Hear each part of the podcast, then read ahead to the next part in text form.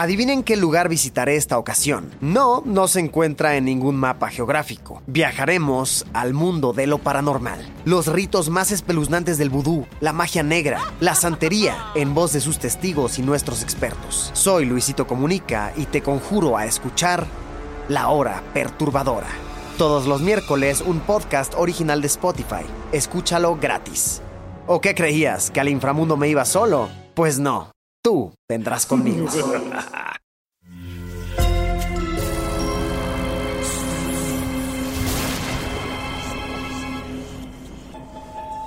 Portal Sonoro no se hace responsable de las visiones, pesadillas o encuentros cercanos del cuarto tipo que puedan suceder antes, durante o después de la experiencia. Para una experiencia sonora completa recomendamos audífonos para dejarte envolver por el mundo de experimentos retorcidos. Escucha bajo tu propio riesgo.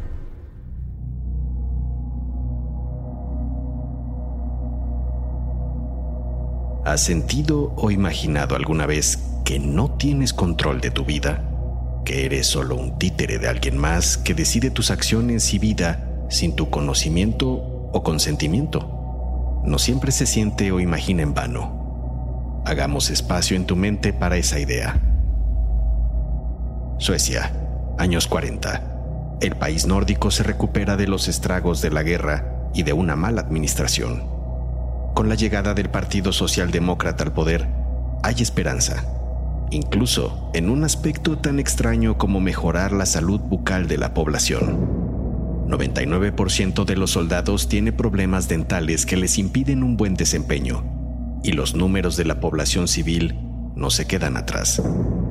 Para agravar la situación, los dentistas son pocos en el país. El gobierno sueco está interesado en saber qué causa y cómo se puede prever el desgaste dental. Luego de costosos experimentos alterando la dieta de más de 600 pacientes, la respuesta no parece llegar. Resta un experimento más por realizar. Probar la relación entre el consumo de azúcares y los dientes podridos. Para lograrlo, se requiere resolver dos asuntos. Reducir gastos y encontrar un lugar en condiciones controladas para llevar a cabo el experimento masivo sin precedente. Basado en algunos hechos reales, este episodio muestra cómo ambas necesidades fueron resueltas de manera poco convencional y muy poco afortunada. Ahora escucha. Solo escucha el sonido de las manecillas. Escucha cómo se desvanecen una a una. Es así porque ahora quizá, solo quizá, hemos logrado que entres en un trance podcástico en el que dejarás de ser tú. Y hasta que escuches las manecillas nuevamente, mi voz te permitirá entrar unos minutos en la cabeza de un psicólogo de nombre Gustav Stolm, que trabajó en el Hospital Psiquiátrico de Vipeholm en los años 40 y 50. Sonoro presenta Experimentos Retorcidos y esta voz es la de tu anfitrión, Alejandro Joseph.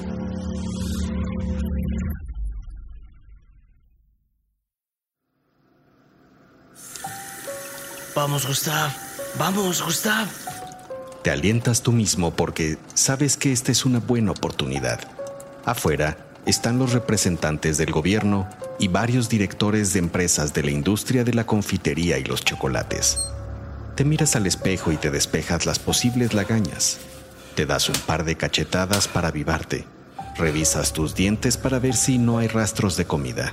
Abres tu boca y algo llama tu atención. Te acercas al espejo. Hay una pequeña mancha negra en una de tus muelas. Intentas quitarla frotándola con tu dedo.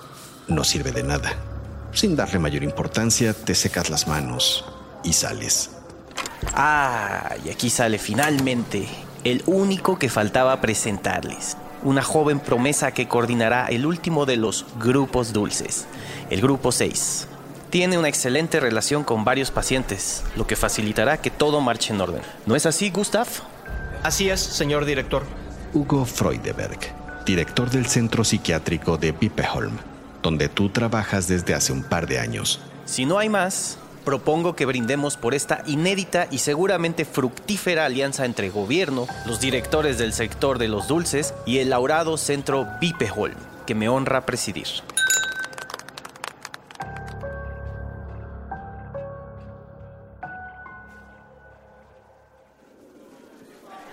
Era verdad lo que decía Freudeberg. Tenías buena relación con varios pacientes, al menos con quienes podías intercambiar algunas palabras con sentido. Johan, tenemos pendiente terminar ese juego, ¿eh? Ya no me dejes ganar. Por cierto, ya mandé tu carta al comité. Solo hay que tener paciencia. Rob, eh, ¿por qué no juegas con Johan para que te enseñe?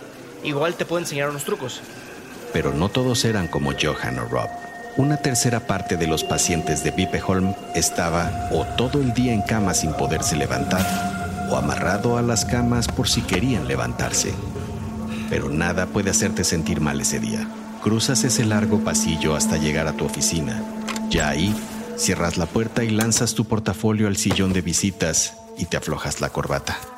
Lo logramos, Gustav, lo logramos. Estamos dentro. Nuestro primer gran experimento masivo. Tomas aire y te acercas a la ventana, desde donde puedes observar los siete edificios que forman parte del complejo de Vipeholm para hospedar a sus más de mil pacientes.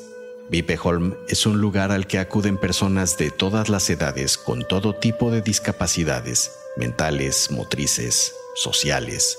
Gente que en esos tiempos se consideraba que tenía que estar aislada de la sociedad.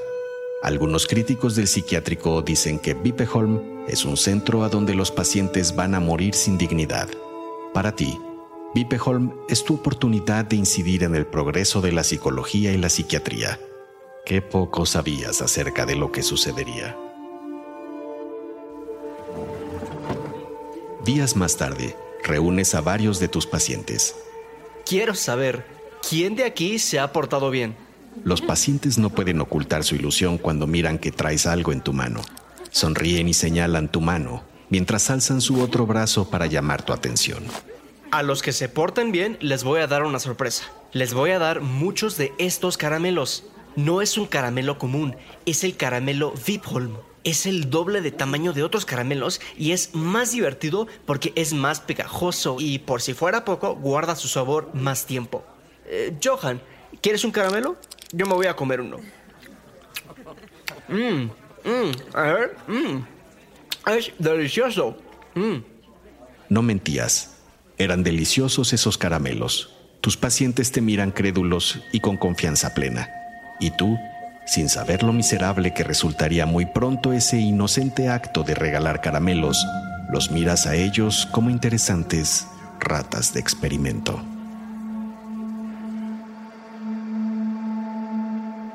Con el tiempo que llevas en Vipeholm, alcanzas ya a distinguir el sonido de los pasos del director recorriendo el largo pasillo que lleva a tu oficina.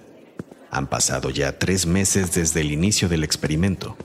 Al director Freudeberg lo sigue un grupo de asistentes y enfermeros.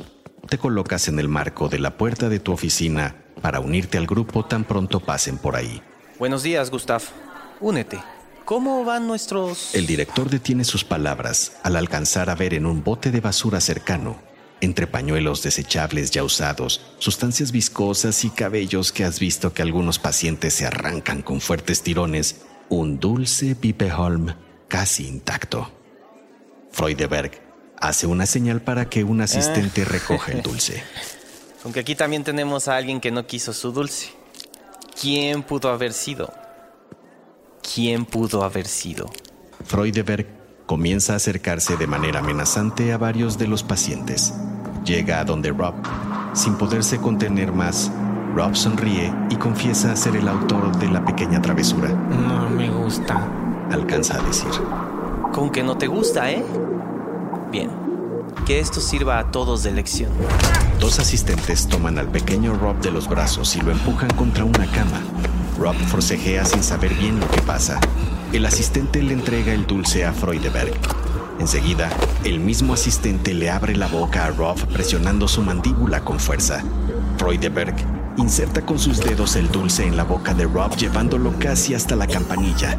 Rob intenta resistirse al mismo tiempo que intenta no ahogarse, pero nada sirve. Freudeberg le cierra y le abre la mandíbula con fuerza en reiteradas ocasiones. Aquel que no coma alguna de sus 24 raciones diarias de dulce Vipeholm será castigado de manera enérgica. ¿Está claro? Como si estuvieran coordinados, todos los pacientes de tu ala toman un dulce de la bolsa de sus batas y lo ingieren de inmediato, algunos incluso con todo y empaque.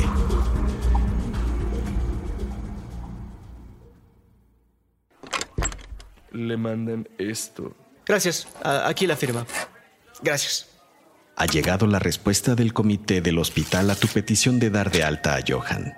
Por lo tanto, lamento informarle que el comité evaluador ha determinado que el paciente Johan Anderson no resulta viable dadas las condiciones. ¡Ay, imbéciles! Arrugas la hoja. Piensas que Johan estaba listo para abandonar Vipeholm y comenzar una vida normal. Recuerdas lo que ambos se han esforzado para darle su autonomía, sin pensarlo mucho. Sales de tu oficina lento y apenado para encontrarte con Johan y darle la mala nueva. Johan, ven, siéntate aquí junto a mí. ¿Recuerdas que había pedido... Ya me dejarán salir, doctor. Las palabras de Johan te sorprenden, pero te sorprende más la terrible halitosis de su boca. Era un olor a podrido que no puedes describir bien. El no permitir el uso de cepillos dentales como parte del experimento definitivamente no había contemplado esta pestilencia. Por ahora esa posibilidad va a tener que esperar un poco, Johan, porque... Notas que Johan no deja de darse masaje en su mejilla derecha. ¿Te sientes bien, Johan? A, ver la boca. En las encías de Johan notas varios abscesos purulentos, además de manchas negras.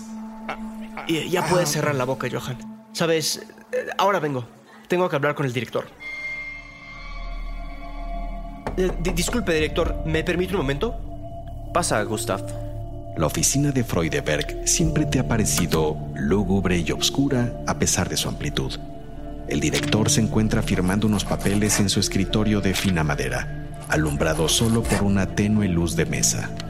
Es acerca de Johan. Le comienzas a explicar acerca del rechazo del comité evaluador a tu intención de dejar salir a Johan y también le explicas la terrible condición de sus encías y dientes.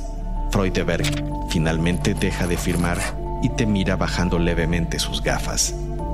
Es muy simple, Gustav. Yo ordené al comité que no lo permitiera y yo mismo te digo que el caso de Johan debe continuar así se le pudran todos los dientes, porque eso es lo que intentamos averiguar con el experimento y no lo pienso comprometer. Y si tienes algún inconveniente con ello, puedes comenzar a buscar otro trabajo.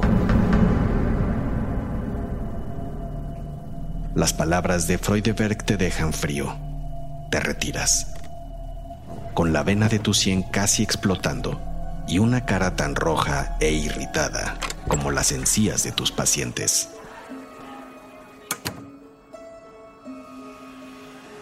La ingesta de dulces Bipeholm y otros alimentos azucarados ha continuado durante meses como parte de la dieta de los pacientes. Varios de ellos se lamentan por el continuo dolor y punzadas que han comenzado a aparecer debido a la podredumbre dental y la falta de higiene. Son lamentos que te persiguen todo el día, desde hace semanas, y que sabes que no puedes hacer nada para acallarlos.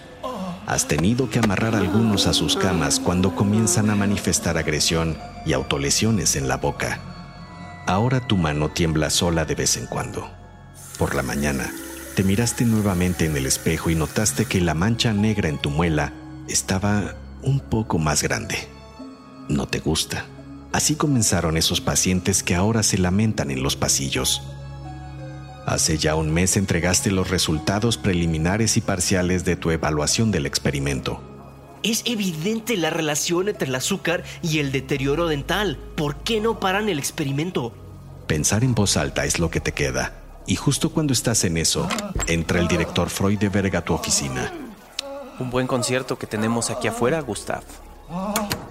Quería venir a decirte personalmente que entregamos tus resultados preliminares y parciales al Consejo de Investigación. Los representantes del gobierno se mostraron satisfechos. ¿Se detendrá entonces el experimento? No, Gustav. No funciona así. A la industria confitera evidentemente no le gustó lo que vio por lo que se acordó no publicar los resultados hasta nuevo aviso. El experimento continúa hasta el plazo acordado. Quería decírtelo en persona. Nuevamente la vena de tu sien está por explotar y solo alcanzas a mascullar. Gracias, director. A esta altura, solo te queda un último as bajo la manga.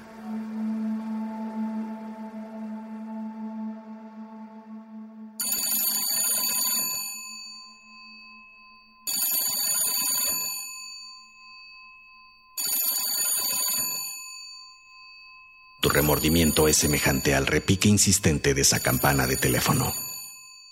En una maniobra desesperada, hace unos días decidiste pedir un favor. Has filtrado toda tu investigación preliminar del experimento para que salga a la luz la verdad en la prensa sueca. Sin embargo, los días han pasado y no has visto nada publicado en ningún diario. ¿Sí? Gustav, no sé qué decirte. No puedo publicarlo, no me dejan publicarlo.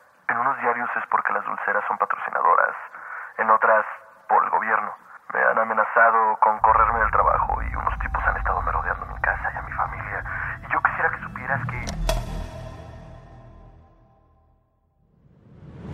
Ay, Johan. Es lo único que mascullas. El experimento en Vipeholm ha concluido. El saldo ni siquiera te sorprende, pero te tiene sin ánimo. A un paciente de 10 años, un niño, le han tenido que extirpar toda la dentadura sin anestesia. Al menos siete jóvenes perderán más de 13 dientes y en total más de 40 pacientes están afectados permanentemente por el experimento sin que nadie pueda hacer algo al respecto ni se preocupe por su atención. De todos los resultados, el que más te afecta es el de la muerte de Johan.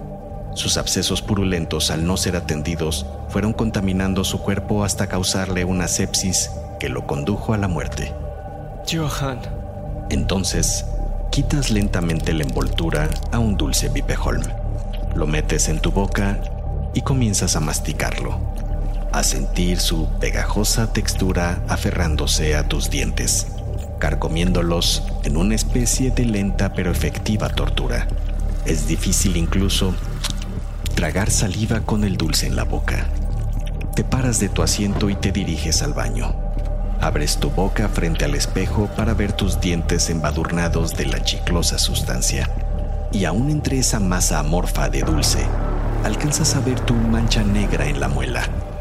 Te quedas pensando un momento y abres una bolsa que has llevado al baño. De ella sacas unas pinzas. Metes las pinzas en tu boca. Tomas con ella la muela con la mancha negra. Respiras agitado. Jalas con fuerza el diente. No funciona. Las pinzas resbalaron y astillaron otro diente, además de abrirte el paladar. Escupe sangre en el lavabo y sin pensarlo dos veces metes las pinzas nuevamente en esa maraña de sangre y sustancia chiclosa que es tu boca. Vuelves a sujetar la muela con la mancha negra y tiras. Es hora de que vuelvas a ser tú. De que regreses lentamente. Escuchas de nuevo una a una las manecillas mientras te haces consciente de que escuchas un podcast y de que tienes tu dentadura completa. En 1947, poco después de haber comenzado el experimento de Vipeholm, se promulgó el Código de Nuremberg, que recogió consideraciones éticas para la experimentación humana luego de la guerra. El código señalaba, entre otras cosas, la importancia de que para que las personas pudieran participar en algún experimento o investigación médica o clínica, deben dar su consentimiento voluntario e informado, y la investigación no debía hacerse si existía una razón a priori para suponer que podía perjudicar a los sujetos. Los pacientes de Vipeholm, por su condición de discapacidad, no solo no habían dado ese consentimiento, sino que tampoco sabían que formaban parte del experimento. Fueron títeres de la ambición humana. Hoy en día, activistas buscan que el gobierno de Suecia se disculpe por lo acontecido en Vipeholm. Aunque basado en algunos hechos reales, los personajes y situaciones de este podcast son ficticios. Si tienes curiosidad de saber más, puedes consultar las ligas a materiales interesantes al respecto de este experimento en las notas del episodio. Yo soy Alejandro Joseph. No te pierdas nuestro próximo episodio en el que exploraremos otro experimento retorcido, en el que hablaremos de las esclavas del dolor.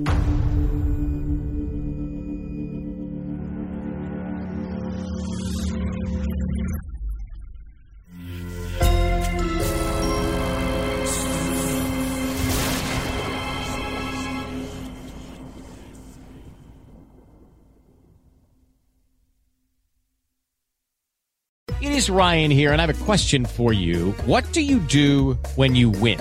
Like, are you a fist pumper?